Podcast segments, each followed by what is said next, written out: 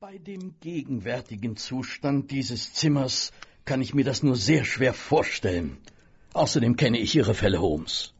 Diese hier nicht. Warum nicht? Weil es sich hierbei um Aufzeichnungen von Fällen handelt, die sich ereigneten noch bevor mein geschätzter Biograf in mein bescheidenes Leben trat, um mich zu verherrlichen. Ihre frühen Fälle? Holmes, ich dachte immer, es gäbe keine Aufzeichnung Ihrer frühen Fälle. Nun, es handelt sich auch nicht direkt um Aufzeichnungen. Hm, sagen wir, hm, äh, nennen wir es lieber Materialsammlungen. Tja, Materialsammlungen. Also Ihre übliche Anhäufung von Kriminalreliquien. Sie müssen lernen, auch den Wert der einfachen Dinge zu erkennen, Watson. All diese Sachen hier erzählen die Geschichte eines Falles. Es sind zwar nicht alles Erfolge, aber es gibt doch einiges Interessantes darunter. Also hier, diese Flasche zum Beispiel, stammt aus dem mhm. Fall der Tarleton-Morde. Mhm. Ja, und dieses Stück Blech aus dem Fall mit der alten russischen Frau und oh. der Aluminiumkrückenaffäre. Und hier. Ah, das ist wirklich etwas sehr Exquisites. Hier, Watson, nehmen Sie.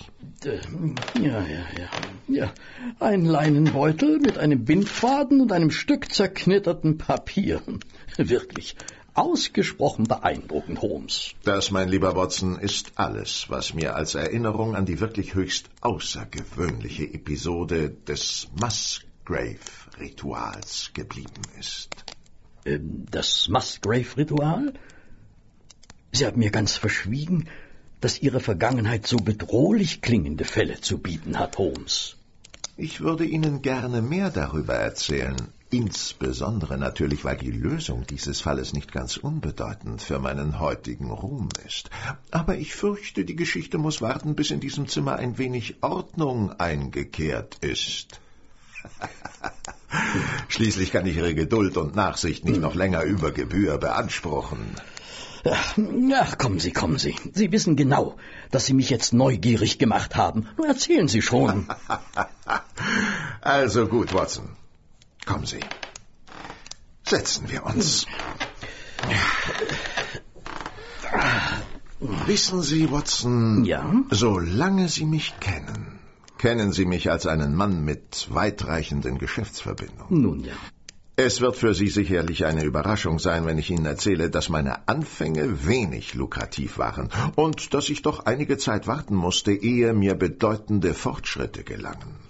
Also, als ich nach London kam, um den Beruf auszuüben, der zu meiner Lebensaufgabe geworden ist, hatte ich zunächst nur ein kleines Zimmerchen in der Montague Street.